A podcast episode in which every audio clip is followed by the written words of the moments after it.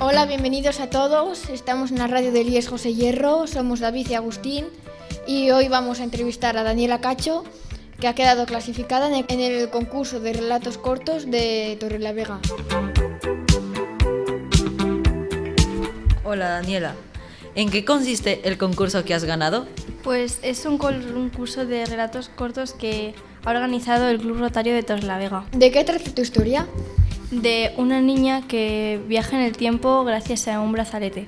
Suena realmente interesante. ¿Cómo te sentiste al ganar?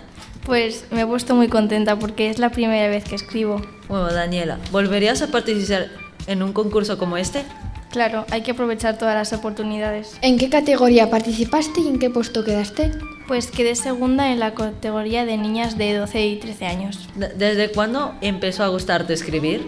Pues la verdad es que nunca había escrito antes, me animó mi profesora de lengua. ¿Quién te ha apoyado o animado a lograr eh, tu objetivo? Pues mis padres y, y mi profesora. Si participaras en otro concurso, ¿de qué harás tu historia?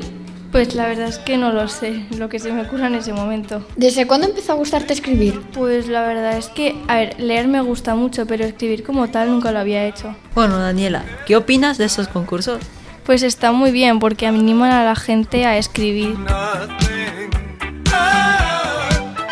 ¿Y qué es lo que has ganado en el concurso? 150 euros y un libro electrónico. Ah, muy bien. ¿Cómo te sentiste al ganar?